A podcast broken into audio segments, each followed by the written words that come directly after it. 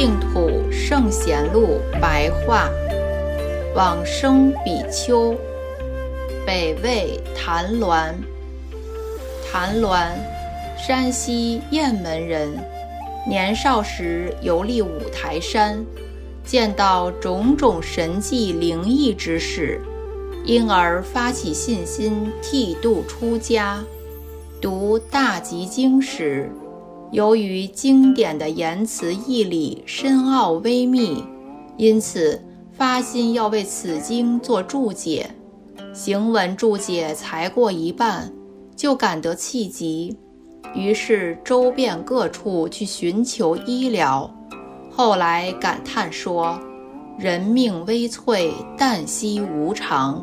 我听说长命的神仙常常出现于世间。”如果得到长命的神仙术之后，再来弘扬佛教，不也是很好吗？因此，前往江南的道家陶弘景隐居的处所，恳求神仙术。陶弘景授以仙经十卷，谭鸾便欢欣喜悦地回去。回程经过洛阳时，遇到三藏法师。菩提留支，谭鸾问说：“佛法中也有长生不死之法，胜过这本仙经的吗？”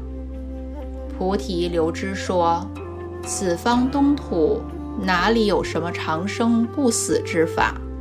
纵得长命，短暂的时间内不死，终究归于六道轮转，有什么可以珍贵的呢？”真正能够长生不死的，唯有佛道中才有啊！因此，菩提留支以十六观经、观无量寿佛经教授给谭鸾，并告诉他说：学习此经，则三界之内不用再来投生，六道之中不必再来轮转，丰盈虚损，阴阳消长。福祸成败、得失好坏等种种事情，不会再来干扰伤害我们，而其寿命之长远，有如恒河沙时节，无量无边，真是没有办法比量譬喻。这就是我佛大觉金仙的长生之法。谭鸾听了以后，心中大喜，因此。把仙经火化，专修净土的观法，不但自我修行，而且教化众生，其影响流传非常广大普遍。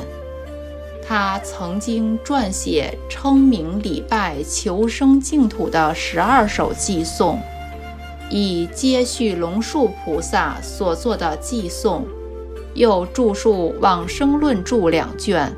流传于世，魏朝郡主非常尊重推崇他，因此赐号为神鸾，并敕令迎请居住于山西并州大寺。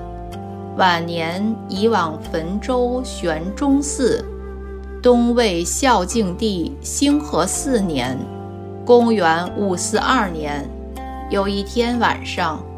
在史中见到一名天竺僧人，告诉他说：“我就是龙树，早已往生，居住在净土之中。由于你和我志向一致的缘故，因此特地前来和你相见。”谭鸾自知往生的时候已到，于是集合大众，教导警戒说：“大家生生世世奔波劳苦。”永远没有止境的时日，对于地狱无量无边的痛苦，不得不心怀恐惧；而于求生极乐世界九品莲花的净土法门，不可不努力修行。说完之后，命令弟子们高声念佛，自己则向西方顶礼而往生。当时在寺院的人都看到分花床盖从西方而来，天月充满了整个虚空，过了很久之后才消失。